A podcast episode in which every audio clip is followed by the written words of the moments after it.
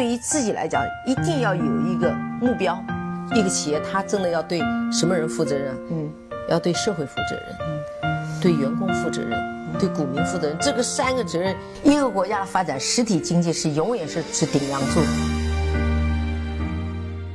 各位好啊，今天是二零二二年的二月十四号，又是一个崭新的周一了。今天好像应该是一个什么节的，但是我想不起来了。不管了，反正祝各位节日快乐吧，好好过节，注意安全。周日呢，我相信很多关心格力的朋友呢，都看到了一则通告啊，就是格力呢准备在二零二一年呢结束的时候再做一次半年度的分红。至于什么时候呢，我不知道，可能是四月份、五月份吧。反正总归每股分一块钱。这个呢，又在雪球的讨论区啊，又炸开了锅啊。这个呢，我就不再去做更多的那些帖子和下面留言的转述了，各位可以自己去看一看。我读到了之后呢，我是想呢跟大家分享一篇文章啊，是我去年看到的，但是我这个这时候呢又把它扒了出来，想给大家去读一读，和各位呢做一些必要的讨论。因为这篇文章我分享出来之后呢，就必定会有很多的争议。那意见呢也是分两派，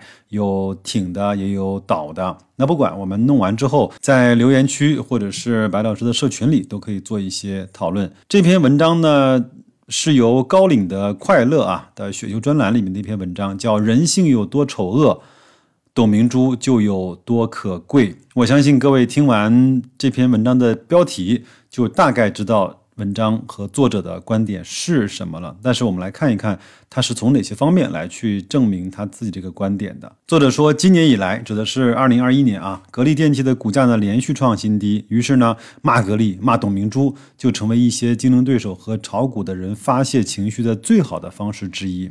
打开雪球。进入格力电器的界面呢，你就会发现，不仅格力电器早就应该倒闭了，而且呢，董明珠也应该被打入地狱了，不然呢，根本就对不起这些人如此轰轰烈烈的热爱。我不知道在雪球上那些骂董明珠和格力的人啊，是否都曾经买入过、持有过格力电器的股票。如果真的买了并且亏了，你该骂的人不是格力，也不是董明珠，而恰恰是你自己。因为当初你选择格力的时候呢，并没有擦亮眼睛，这么垃圾的格力怎么能买呢？如果呢你不曾买过格力电器的股票，那么自然也不会在格力电器上去亏一分钱。既然是这样的话呢，格力电器做的再不好，董明珠再不堪，和你又有什么关系呢？你千万别说啊，我这是对格力呢。爱之深啊，才会恨之切。这样的话，只怕你自己都不会相信吧。其实啊，在今年，包括往年呢，在格力和董明珠身上的种种的展现，不过是人性的丑陋罢了。而在我看来，人性有多丑陋，董明珠或者是说像他这样的人就会有多可贵。在三十岁之前啊，我认为的世界呢，是孔子的。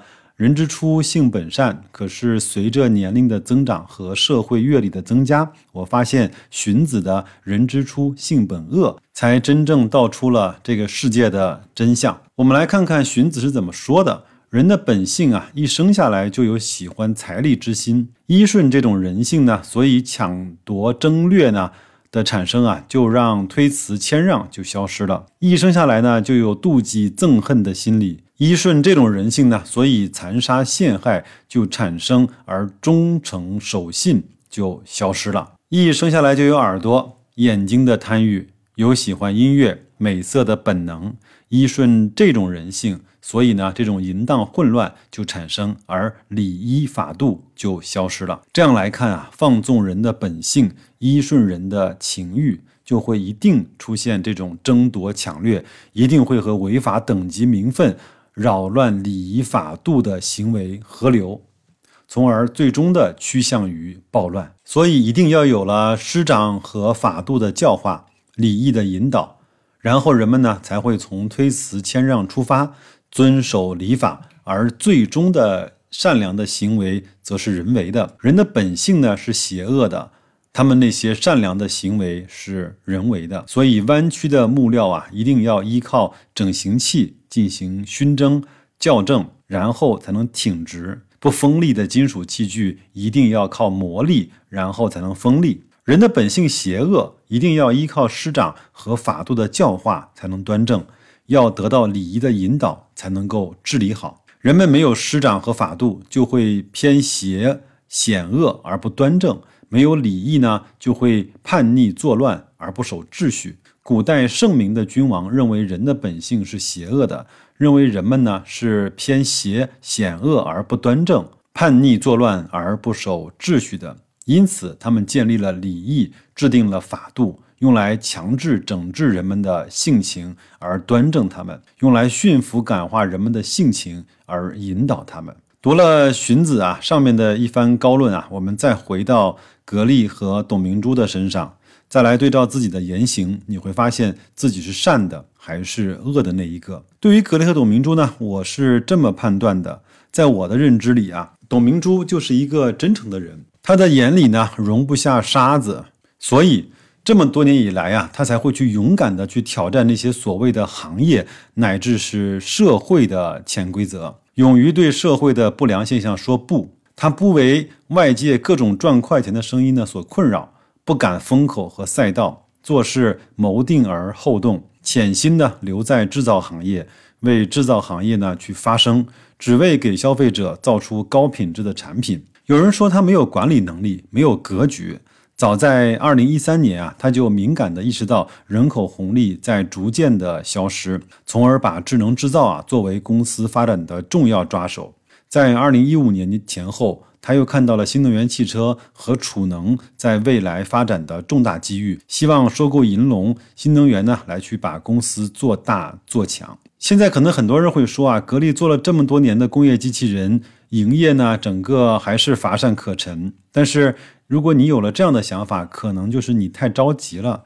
在董明珠的价值观里啊，他不会把自己都没有认可的产品啊草率的推向市场，忙着去赚所谓的营收。所以呢，这么多年以来，格力生产的工业机器人一直在公司的内部慢慢的推广试错。他相信，只要自己的产品达到业界的先进水平，自然就会有人越来越多的去选择格力的工业机器人。白老师呢，放一个话外音，他这段说的这个论论点啊，我是认同的。好，有媒体啊报道说，早在几年前，比亚迪和特斯拉呢等新能源企业呢，曾经主动的去接洽董明珠，希望开展和格力的合作。然而呢，他却最终选择了银龙，这是他战略性的判断失误。可是，在作者看来，这恰恰是董明珠对消费者最好的证明。如果从当年的结果来看，董明珠之前的选择似乎是错的，可是时间回到几年前，比亚迪和特斯拉有现在的风光吗？最重要的是，电动车的这种安全性啊还很不稳定，而银龙的钛酸锂电池则被证明是最安全的。对于把这种产品质量和安全看得高于一切的董明珠来说，他会选择银龙，我一点儿也不感到奇怪。现在啊，网上说董明珠贪婪成性的声音很多，我不知道说这些话的网友啊有没有动过一下脑子？你把 A 股四千多家的上市公司的高管都查一遍，像董明珠这样的对自己公司的股票只买不卖的有几个？那些把公司的市值趁着风口炒高了，忙着去套现的高管啊，没人说。像董明珠这样陪着自己的公司一步一步成长的人啊，却骂得猪狗不如。这样的现象正常吗？在这以前呢，格力的员工持股计划出来之后呢，网上啊到处充斥着董明珠给自己发了八亿元奖金的论调。现在的股价跌到三十五元了，又变成了以现在的价格再去认购二十七元的员工持股计划，并且只有持有到退休才能够卖出的员工啊，都是傻子。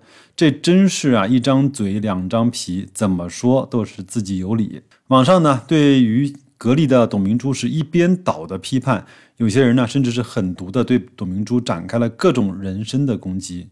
如果说这样的舆情氛围没有资本和势力啊在背后推动，那我断然是不会相信的。作为一个在媒体行业从业了二十年的人来说啊，我对此深感到悲哀。一些媒体的记者啊，竟然可以为了一己私利，在没有采访当事人和对象的情况下，仅凭网上的一些声音和论断，就连篇累牍地对一家企业和个人发出批判性的文章。这不仅啊有违新闻出版管理的有关规定，也突破了一个新闻从业者道德的底线。在这儿呢，我也稍微。放一下白老师的题外话啊，在线上呢，确实是有一些，我觉得一些公众号啊，包括有相关的个人啊，真的是对格力和董明珠呢有点不分青红皂白啊，上去呢就把各种吸引眼球的词啊和一些声音啊往上堆，反正也不管有没有证实过，也不管有没有和格力包括董明珠个人去确认过。反正先堆了再说。那个时候，你只要骂格力，就永远有流量。咱们再回来说了这么多啊，也许大家会以为，在我的眼中，董明珠呢就是个圣人。错，在我的眼中呢，董明珠只是一个非常努力和自律，而且正直的人。但是呢，他这样的人身上呢，当然也有这样那样的问题，比如说被人所诟病的大嘴巴。经常呢怼天怼地怼空气，对吧？不过呢，董明珠也变得呢深谙中庸之道，那么她就不再是我们眼中的董明珠了。在我的感觉里啊，董明珠存在了一个最大的问题呢，就是作为一个上市公司的董事长，没有很好的去利用资本市场去助力格力的发展。他曾经说过，只对格力的投资者负责，不会对炒格力股票的人负责。在我看来呢，他的本意呢并没有错，但是只是他这样的直白的表达伤了一些人脆弱的心。我是一个格力的迷你股东，从二零一七年呢买入第一笔一千股的格力电器的股份算起啊，这四年来我都是净买入。我在二零一九年曾在格力电器上取得了翻倍的收益，如今呢则是浮亏的状态。对于格力的未来，我充满了信心，所以如果有能力和机会，我会继续的加仓，因为格力电器这样能够让我持有并安然入睡的公司。真的是不多了。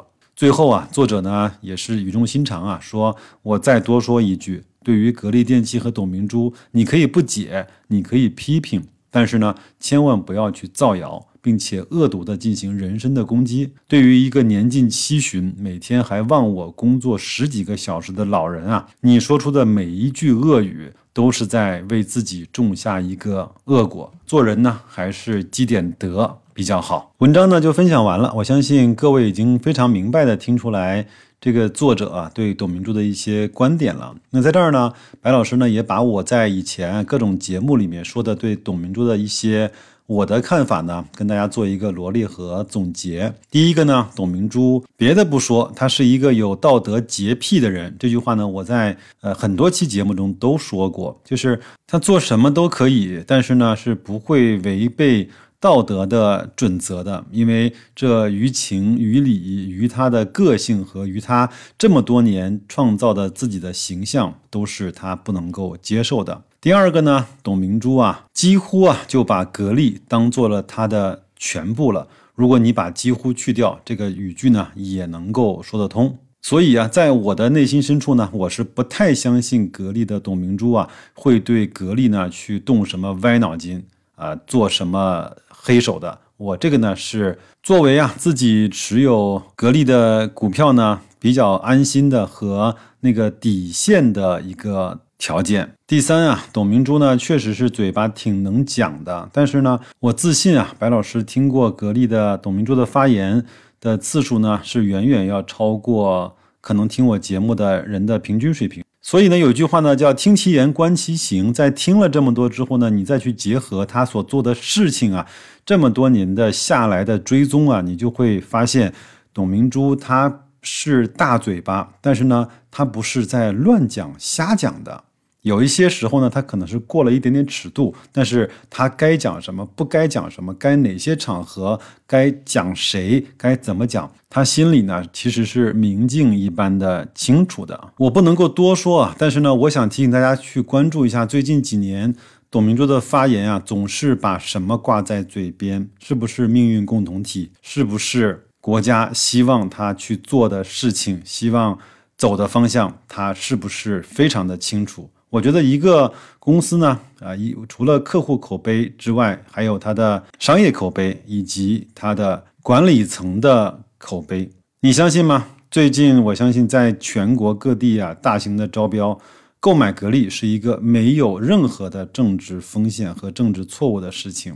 如果你明白这一点，你就知道格力在未来会有多大的发展机会了。还有呢，董明珠呢是一个风格特别鲜明的管理者。我的担心是，他的接班人不太好找。如果想找一个跟他一样的呢，挺难的；想找一个比他更强势的呢，也挺难的。在他这种呃比较足的气场下，他的下属呢，往往都会有一点畏首畏尾。如果在未来的几年，他不把他自己的这种气场和锋芒稍微收一收的话，他的接班人可能没有办法展开拳脚去实现他在格力上面的一些做法，以及引导格力在未来的的定位上面的一些呃具体的工作。这个呢，我是有一点点小的担心的。但是我个人认为啊，凭借董明珠这么长时间在商业世界，他的一些所谓的敏感度和一些常识。他能够处理好这一方面的事情。未来我们看一看董事会，包括整个高管的管理层，呃的变化，我们应该是可以看到一点点的端倪的。但是有一点，请大家放心。我敢拿人格来担保，他不会把孟雨桐放在他的位置上去培养的。他知道这个根本就是一句笑话。他所说的他要成为第二个董明珠，不是说成为格力的董事长，而是成为董明珠一样的，能够在格力实现自己中国梦，能够为格力带来巨大贡献而去献身的这一类的人，叫做成为下一个董明珠。好吧，今天也啰啰嗦嗦说了半天啊，也希望各位在。收到格力的分红的时候呢，能够再想起来这一篇文章和我这一期的节目，好吧？那祝各位在新的一周工作愉快，投资顺利，再见。